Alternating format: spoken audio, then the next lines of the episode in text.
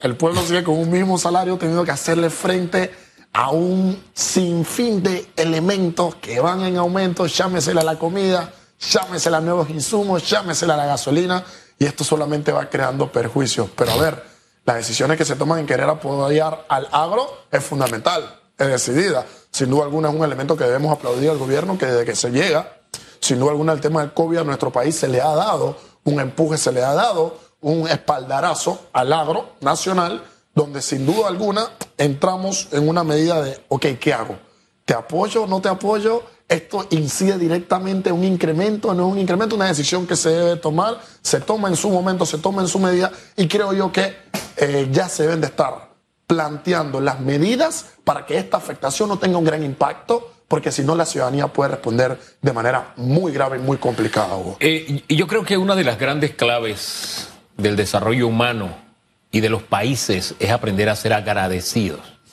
El arroz nuestro de cada día estuvo allí, porque en medio de la pandemia el campesino no dejó de trabajar. Trabajó y trabajó. Porque se habían tomado decisiones para que pudieran seguir produciendo.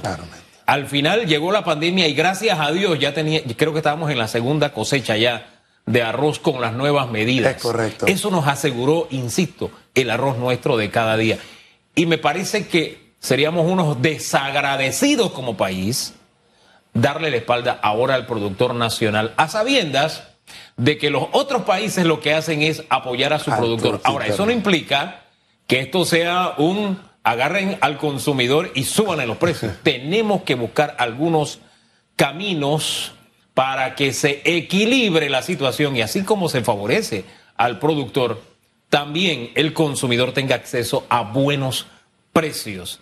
Y si la importación de algunos rubros es la salida, oiga, que la rebaja de aranceles se vea reflejada. Es correcto. La historia ha sido, no ahora, permanente ha sido que se rebajan los aranceles y que los productos siguen al mismo precio o aumentan. Y ahí, ¿quién defiende entonces al consumidor? Es correcto. Allí es donde nosotros necesitamos, sin duda alguna, que se establezca eso. Canales de comunicación efectiva, asertiva, y que las decisiones gubernamentales que se consideren, sin duda alguna, no afecte al agro, porque el agro nacional no puede verse afectado, pero al mismo tiempo que el consumidor, en su medida, no, no goce de un impacto negativo que le venga a afectar. Oye, sin duda alguna solamente debemos de revolver la mirada, así como no esperábamos en materia de economía, como no esperábamos en materia de salud, un impacto, una llegada de este bicho hace dos años, marzo del 2020, y que nos ha cambiado, han mutado sin duda alguna todos los lineamientos, todas las medidas de cómo nosotros concebimos la vida, tampoco se esperaba estas decisiones en el agro, pero por condiciones emergentes hay que tomar decisiones emergentes. Y es en ese sentido de emergencia, en ese carácter de urgencia, pues que las consideraciones que se toman ahora debemos de ver quién le pone el cascabel al gato, cuáles son las decisiones y los entendimientos colaborativos a los cuales podemos llegar para que todas las partes que estamos en medio del asunto no nos veamos afectados. O que esa afectación, el perjuicio, sea el menor posible a fin de contrarrestar a largo plazo cualquier dilema que se pueda presentar. Eh, para mí es esencial que las dos, los dos extremos de la cadena, que son los más desfavorecidos históricamente, en definitiva, de alguna forma se busque ese equilibrio en el mercado sin que haya un intervencionismo, ¿verdad? Porque yo creo en el libre mercado, pero la mano invisible en Panamá es un poco difícil. O sea, la mano invisible en Panamá es muy visible. yo creo que todos sabemos de lo que estamos hablando, ¿no? Eh, como la mano es tan visible, sí hay que tomar algunas medidas para que esos dos extremos de alguna forma eh, no sean asfixiados por el mercado, porque es lo que ha pasado a través del tiempo. Por eso lo que han planteado los porcinocultores de irnos preparando para renegociar con los Estados Unidos el tema de importación, yo creo que tenemos que hacerlo con, sí, con esos cuatro productos claves.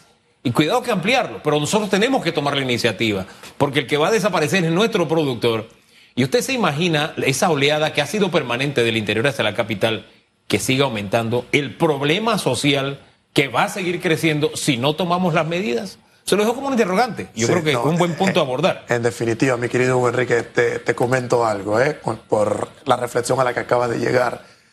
Yo creo que en estos momentos, si Hayek pudiese levantarse de la tumba, vendría y te pediría un autógrafo, porque estás recitando literalmente lo que hay que hacer desde una perspectiva de Hayek como se plantearía.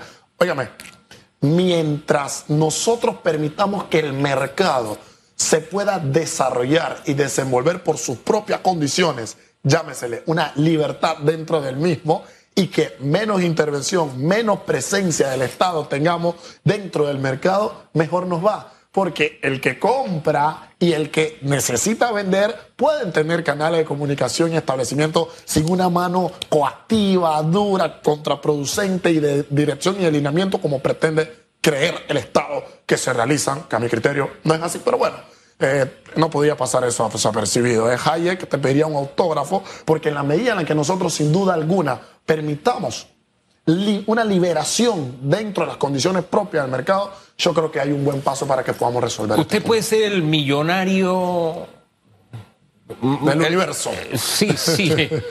Iba a hablarle, pero ya la cambió. Yo me quedé un poquito atrás en esa lista. Puede ser Buffett, puede ser el que usted quiera. Eh, claro. Tener los millones que usted le dé la gana. Y puede ser también el más pobre. Y usted va a necesitar tres veces al día al campesino, al productor. Tiene que comer. Las políticas de Estado van a definir si lo que le llega a su mesa es de su campesino o de su productor o, si es del campesino o el productor de otro país.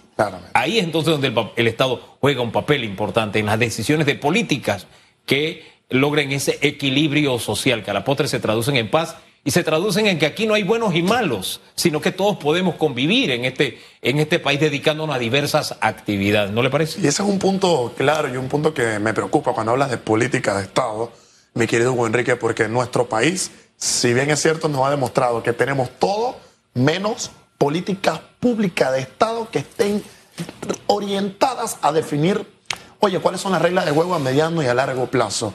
Aquí estas políticas, como siempre comparto contigo, Enrique, quinquenio tras quinquenio, nos tienen cerrado a nosotros en una quimera. Si hay un gobierno, no hay política, y si hay política, no hay gobierno. Entonces, efectivamente, nosotros requerimos, oye, sentar las bases de una política de Estado clara, con un lineamiento y una dirección precisa, a fin de poder establecer cuál es el hilo conductor que nosotros vamos a tener, no solo en este tema, sino en todos los temas que nos aquejan y nos preocupan. Hombre, y no revolver la olla con, anuncios como el que se hizo ayer. O sea, cuando yo vi la noticia de que había escasez de leche, yo me quedé, wow, ¿en serio? Uno brinca. Y me comenzaron a llegar videos.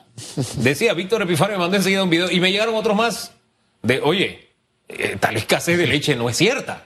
Entonces, especular con el mercado así, lanzar informaciones de ese tipo para crear entonces sí mayor demanda apretando la oferta, eh, eso no, eso no está bien, eso no es, es inmoral, en definitiva, eso es inmoral, pero bueno, ahí vemos que toda medida y toda decisión y todo lo que se diga tiene detractores, ¿no? Si la vacuna, que como siempre nosotros hablamos, eh, no, estamos que tener, no tenemos que estar a favor o en contra de la vacuna, sino de la vida.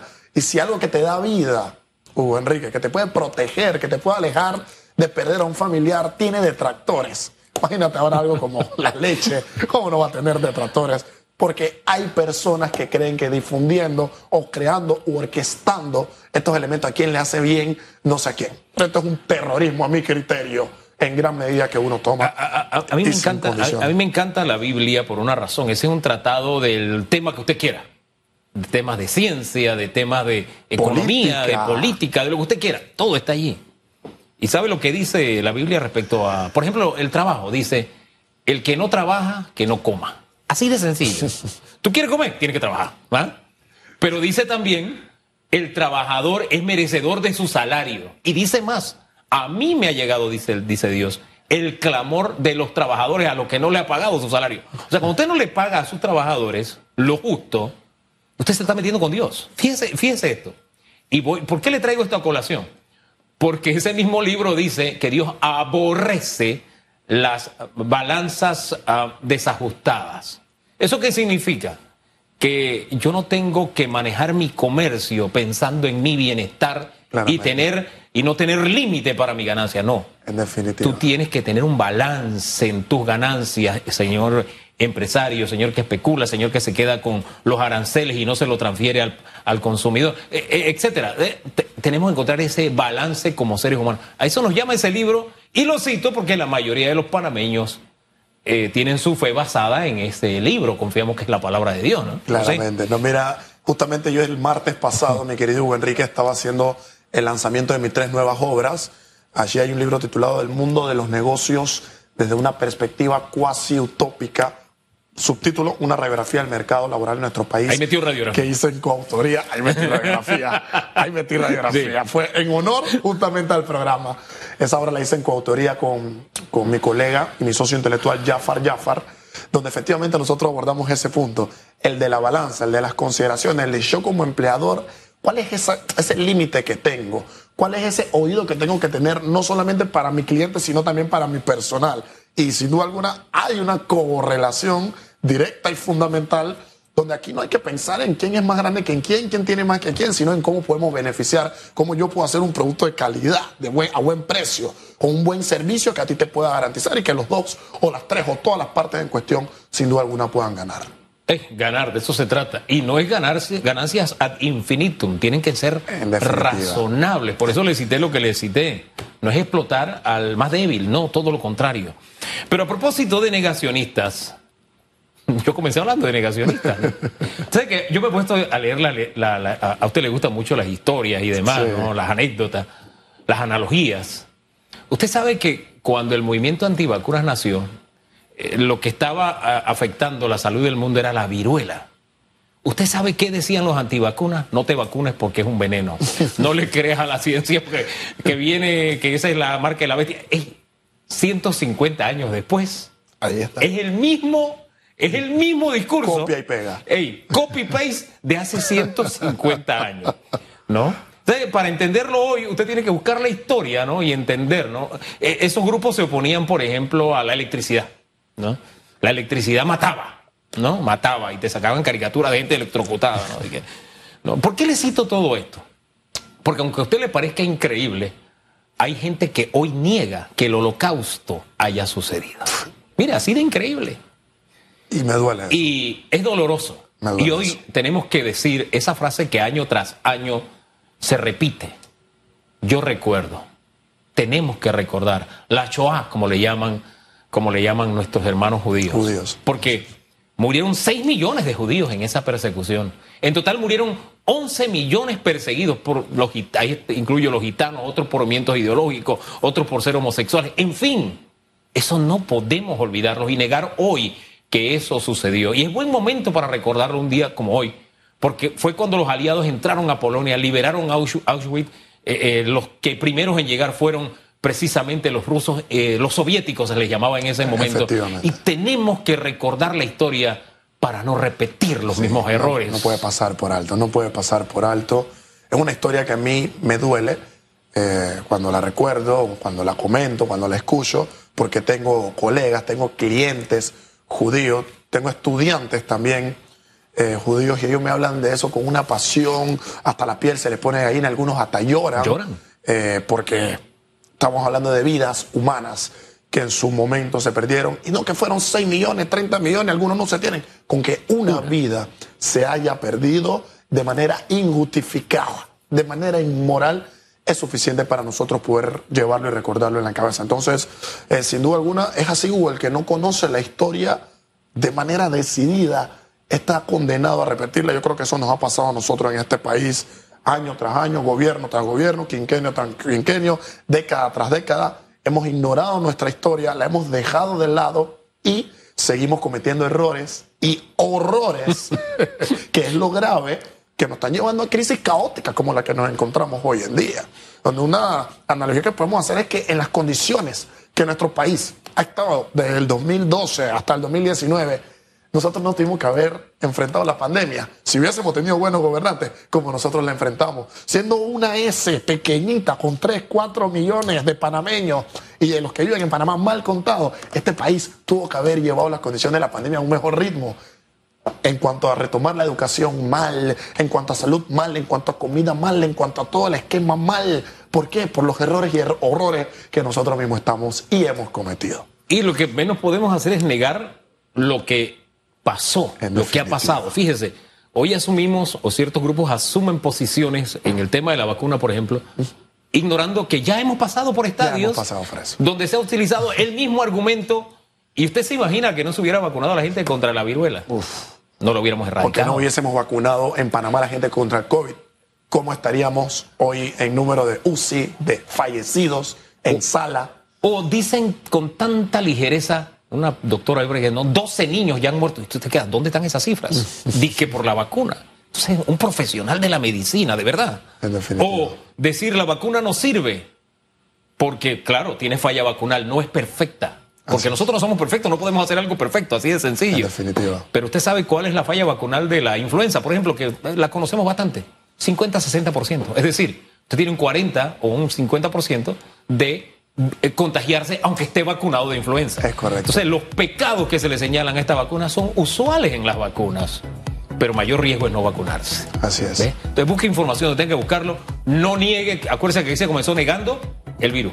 Después se negaba la pandemia. Ahora se niega la vacuna. Hay que seguir muy estrechamente esto día a día, porque a mí me preocupa que esté permeando y que los niños no lo vayan a vacunar. Esta noche, Hugo Enrique, acuérdate de mí, ¿eh? Mira sí. lo que va a ocurrir esta noche. Costa Rica está obligada a ganar. Están jugando en su casa. Se van a alocar. ¿Y sabes lo que va a pasar? 2 a 1 gana mi selección hoy.